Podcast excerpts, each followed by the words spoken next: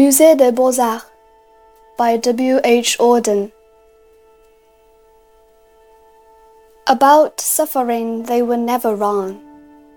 The old masters. How well they understood its human position. How it takes place while someone else is eating or opening a window or just walking dully along.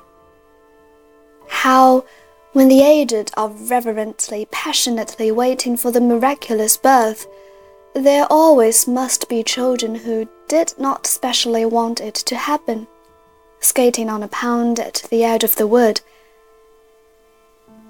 They never forgot that even the dreadful martyrdom must run its course, anyhow, in a corner some untidy spot where the dogs go on with their doggy life and the tortuous horse scratches its innocent behind on a tree.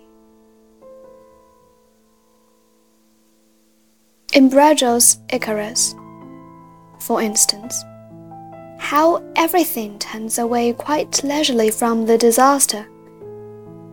The ploughman may have heard the splash, the forsaken cry, but for him it was not an important failure.